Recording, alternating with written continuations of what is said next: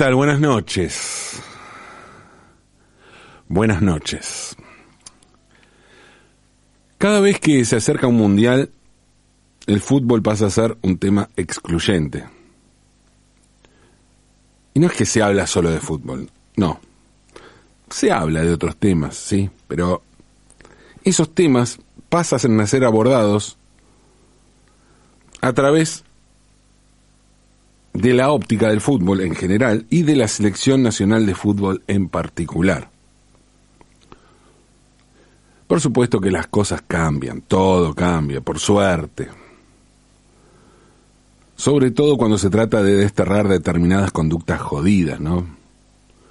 Pensemos que hoy hablo de mundial y tendría que decir mundial de fútbol masculino. Ahora ya hay que empezar a aclarar. Porque hay cambios, suceden cambios, ¿no? Actitudes de mierdas que se ven amplificadas por el fútbol, pero que resultan el reflejo de cosas que suceden en la vida cotidiana. Todo eso lo vimos a lo largo de la historia, lo seguimos viendo, pero vemos que se van corrigiendo, vamos revisando cuestiones, ¿no? Cosas como la discriminación y el racismo, por ejemplo. Se habla mucho sobre determinadas actitudes de periodistas que pueden ser el reflejo de ciertos desquicios cometidos por algunos hinchas o viceversa, ¿no? porque a la hora de buscar el origen de ciertos comportamientos violentos el asunto puede ser tan complejo, tan complejo como dilucidar qué fue primero si el origen del huevo de la gallina.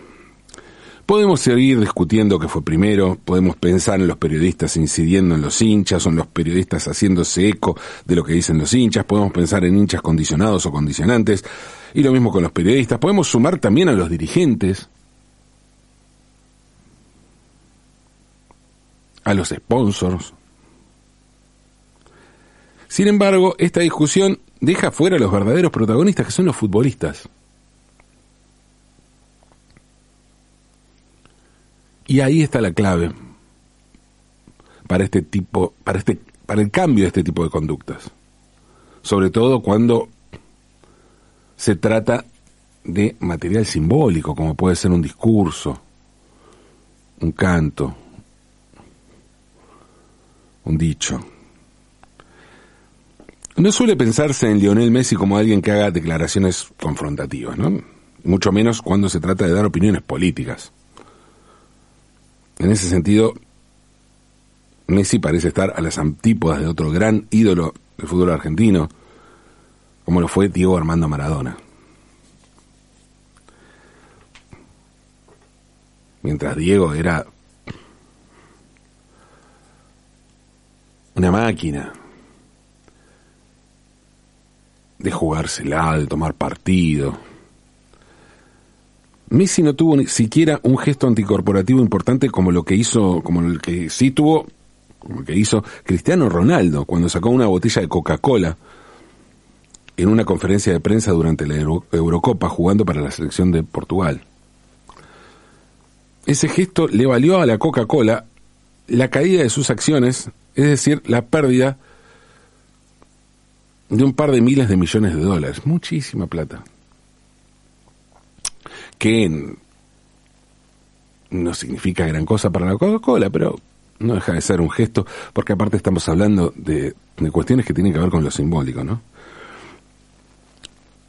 Y desde lo simbólico, Cristiano Ronaldo hizo algo muy fuerte.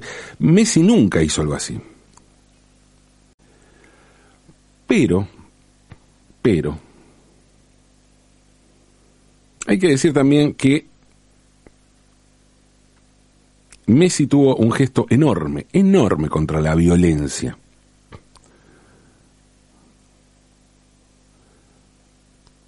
Cuando Argentina ganó la Copa América en Brasil, en Río de Janeiro, en el Maracaná, los jugadores argentinos lógicamente se quedaron festejando en el campo de juego. Tremendo triunfo, grandísimo triunfo, lo festejamos. Una maravilla. En un momento los jugadores, luego de estar gritando durante un rato, dale campeón, dale campeón, cosas así, Hubo algunos que empezaron con algunos cantitos contra Brasil.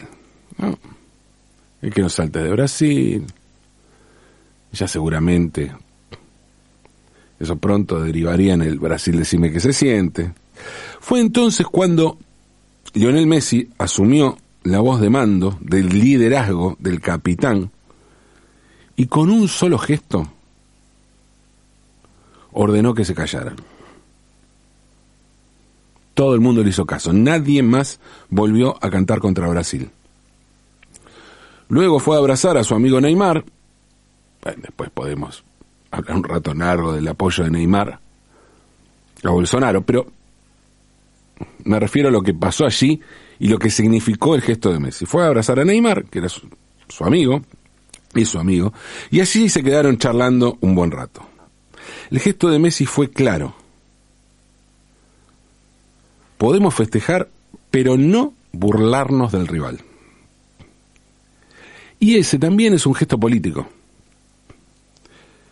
Sí, manifestarse contra la violencia, aunque sea de manera simbólica, es un gesto político. Y sobre todo cuando esa manifestación no es solo declamatoria, sino concreta. Messi puso un límite. Se puede festejar porque ganamos y tenemos derecho. A lo que no tenemos derecho es a burlarnos del rival, por más que sea Brasil, por más que estemos en Brasil, no. El abrazo entre Messi y Neymar fue un símbolo de la diferencia entre la competencia deportiva y la vida. Podemos darlo todo para ganar un partido. Dentro de la cancha, dentro de las reglas del juego, todo. Está perfecto. Pero una vez que el partido se terminó, todo sigue igual. Y si soy amigo de un jugador del otro equipo, no tengo problema en abrazarlo. Y si no soy amigo, todo bien, sigamos como si nada. El fútbol está atravesado por la pasión. Y está muy bien que así sea. Muy bien. Pero existen otros objetivos y otras preocupaciones en la vida. Y esos objetivos y esas preocupaciones pueden ser más, mucho más importantes que el fútbol. Por más que dentro de la lógica de la pasión, en el momento de la pasión, el fútbol nos parezca lo más importante, porque eso es lo que tiene la pasión. Y está bien. Pero no se puede vivir inmerso permanentemente en la pasión. En algún momento tenemos que parar la pelota y ver que hay otras cosas. Por eso, a veces es bueno aprovechar el marco multitudinario que da un partido de fútbol para visibilizar otros temas más importantes, como hizo Messi en el Maracaná, o como pasó en el derby de la Icurriña.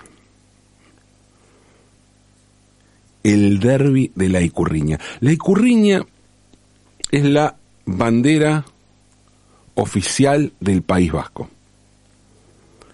Se trata de una bandera roja, de fondo rojo, atravesada por dos cruces. Una que va de lado a lado y otra que cruza de vértice a vértice. ¿Sí? O sea,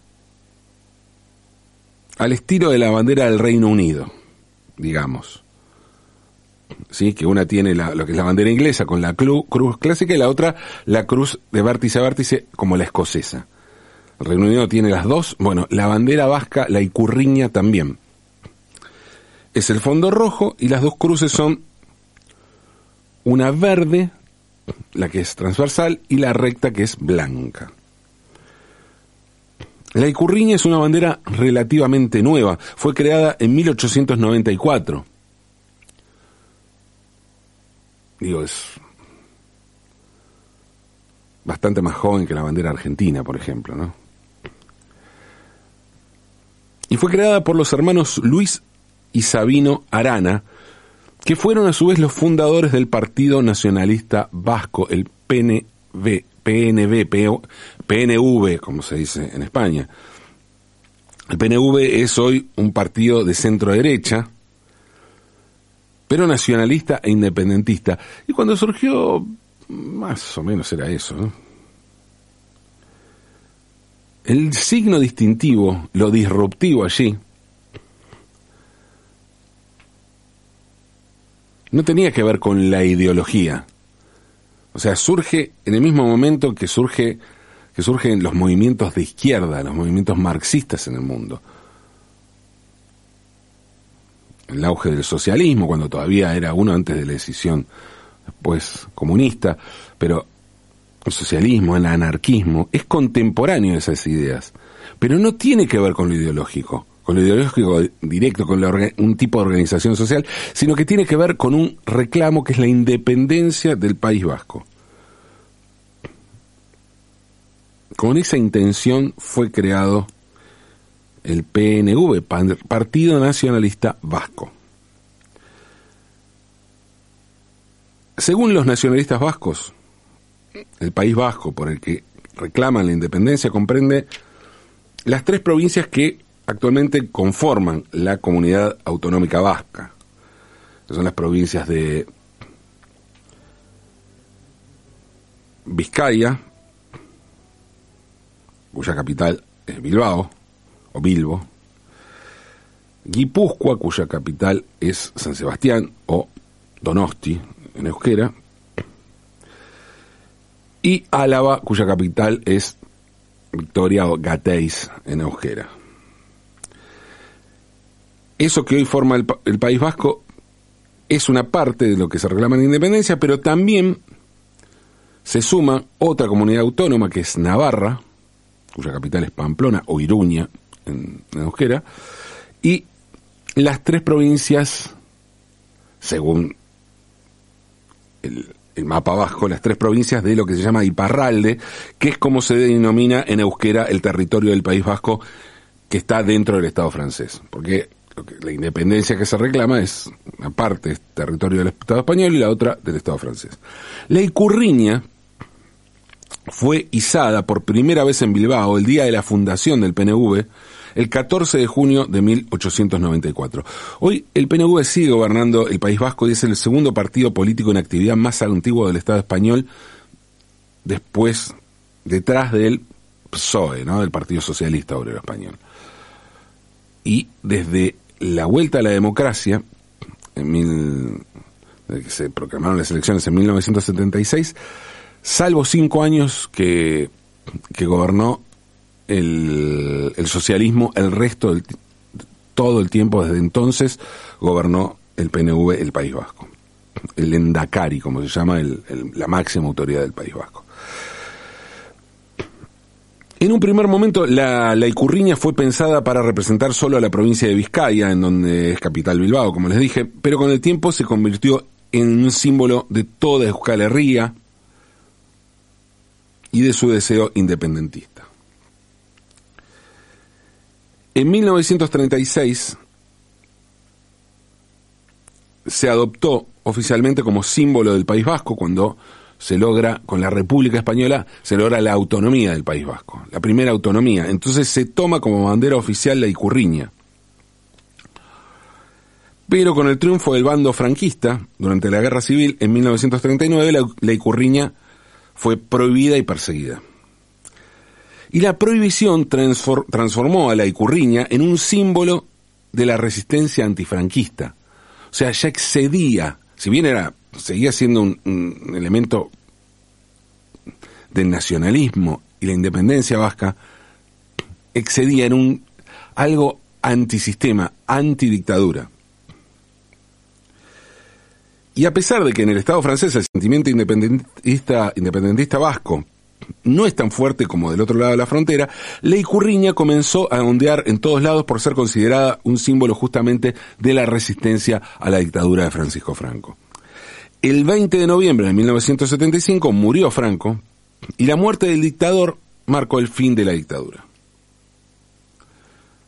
Y poco a poco las banderas regionales de todas las regiones del Estado español comenzaron a ser legalizadas y adoptadas por sus comunidades autonómicas, incluyendo la señera, ¿no? que es la señera catalana, la bandera de franjas amarillas y rojas, un símbolo independentista catalán. ¿Todas las banderas regionales se legalizaron? ¿Todas? No. Una sola bandera continuaba en la más profunda y férrea de las prohibiciones.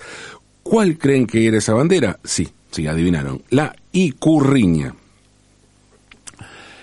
En mayo de 1976, el ministro de la Gobernación del gobierno español, Manuel Fraga Iribarne, viajó a Venezuela donde lo consultaron sobre la Icurriña. Fraga había sido ministro de Turismo de Franco y sería luego uno de los fundadores del Partido Popular. Además, durante la democracia fue electo por el voto popular como presidente de la Junta de Galicia entre 1990 y 2005. 15 años estuvo al frente de del gobierno de la Comunidad Autonómica de Galicia, Manuel Fraga Iribarne. En su visita a Venezuela, en el 76, Fraga dijo lo siguiente. Todas las banderas regionales están permitidas, menos la vasca, porque no es una bandera regional, sino que es una bandera separatista y falsa. La llamada Icurriña, mal llamada bandera vasca, es una mala copia de la bandera inglesa. Para muchos vascos es un insulto y para todos los españoles, por supuesto. Eso dijo el ministro del gobierno en el 76 ratificando la prohibición de esta bandera, que además la vinculaba con el terrorismo. Una de las críticas a la Icurriña tenía que ver justamente con la vinculación a ETA. Cuando hablo de terrorismo, hablo de las palabras que se utilizaban para descalificar. No estoy usando yo esa palabra, ¿no? Y es que desde el Estado español se alentó la idea de que los independentistas vascos estaban relacionados con la acción de ETA. Esto era falso, porque la icurriña era usada por todos los independentistas vascos, incluidos los de izquierda. Como les conté, la icurriña fue creada por los fundadores del PNV, un partido de centro derecha, cuando Sabino Arana, bueno, los hermanos Arana crearon la Icurriña, quisieron darle el significado de Vizcaya, o sea, independencia y Dios, ese era el lema. Por lo tanto, el color rojo representa a Vizcaya, solo a esta provincia, aunque después se iba a extender a toda Euskal Herria, a todo el País Vasco, y el color verde de San Andrés simboliza la independencia de Euskal Herria y también el, el árbol de Guernica que es un símbolo de la libertad vasca. Por eso el bombardeo a Guernica, el cuadro de Picasso, tuvo una un peso simbólico tan grande, porque Guernica es la ciudad, una ciudad emblema para los vascos, donde hay un, un árbol donde se firmó la, la autonomía y se constituyó el Parlamento vasco. Y finalmente la Cruz Blanca de la bandera representa a Dios. Sí, a Dios. Eso era lo que simbólicamente representaba la Icurriña en su origen.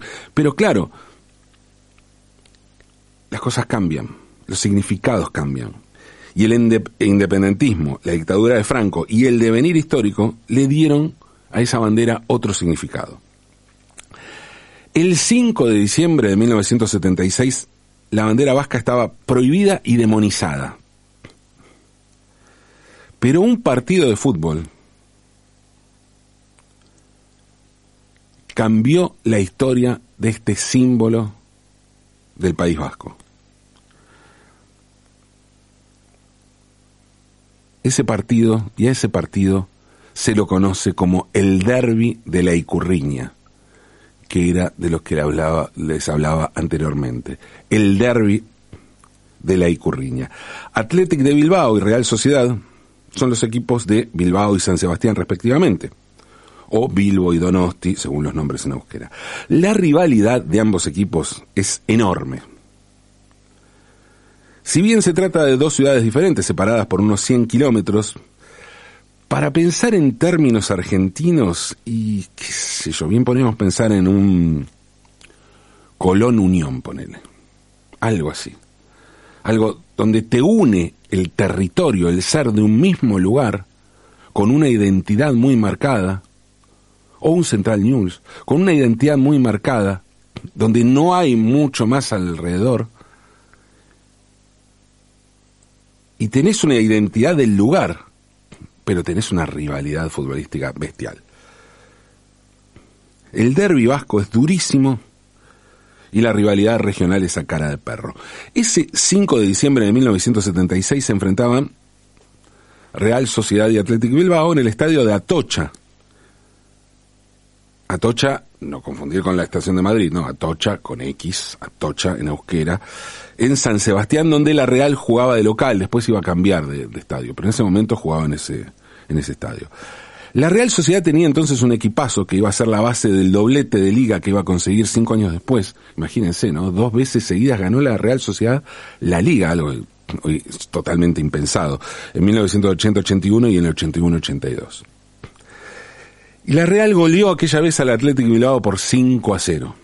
Un resultado histórico, pero que resulta anecdótico al lado de otro hecho histórico que sucedió en aquel partido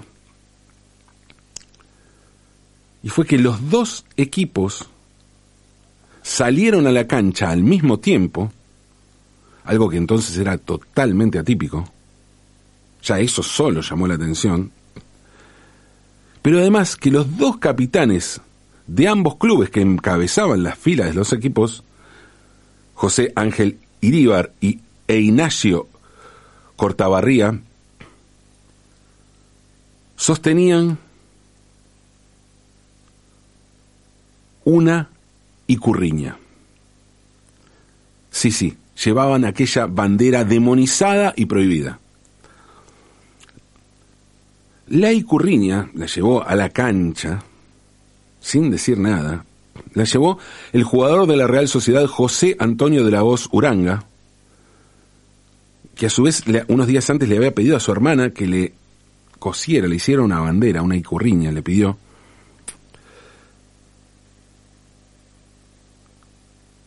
Y mm, ella la hizo, la cosió y se la dio, no sabía para qué era. El futbolista la llevó de su casa al estadio, escondida en su auto, escondida, y menos mal que la llevó escondida, porque en el medio tuvo que superar un control, policial. Los agentes policiales registraron el coche, no encontraron la bandera. Y una vez en el vestuario lo habló con sus compañeros y con primero con sus compañeros y luego con sus adversarios y todos estuvieron de acuerdo en salir con esa bandera. Roberto López Ufarte, gran figura de la Real Sociedad de aquellos años, que aparte fue figura de la selección española el Mundial 82, que se jugó justamente en España, que fue además el Mundial donde debutó Diego Armando Maradona,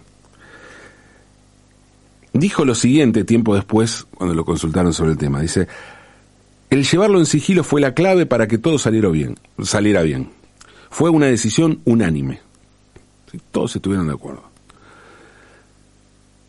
Una vez que salieron, la bandera fue ubicada en el centro del campo, alrededor de la cual se colocaron los jugadores de ambos equipos. Y aquello era mucho más que un gesto, era una declaración de intenciones. Era el hermanamiento de ambos conjuntos, de ambos equipos, bajo un mismo objetivo, la defensa del País Vasco, a pesar de que esto significaba un desafío a España. El impacto del gesto fue tal que 40 días después, el 19 de enero de 1977, la icurriña finalmente fue legalizada.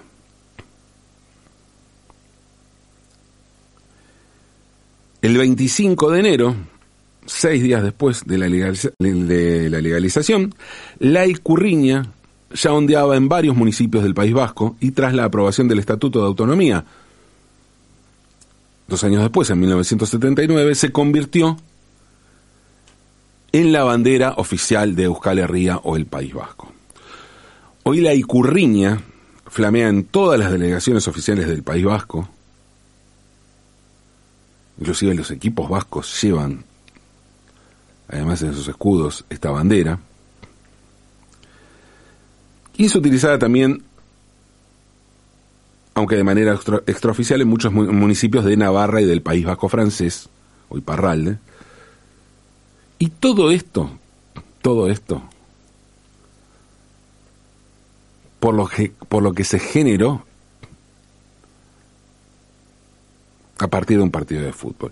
Claro, sí, por la lucha, por un montón de factores, pero el detonante fue un partido de fútbol, un partido que sintetiza una historia y que nos muestra que el fútbol también, también puede ser una bandera.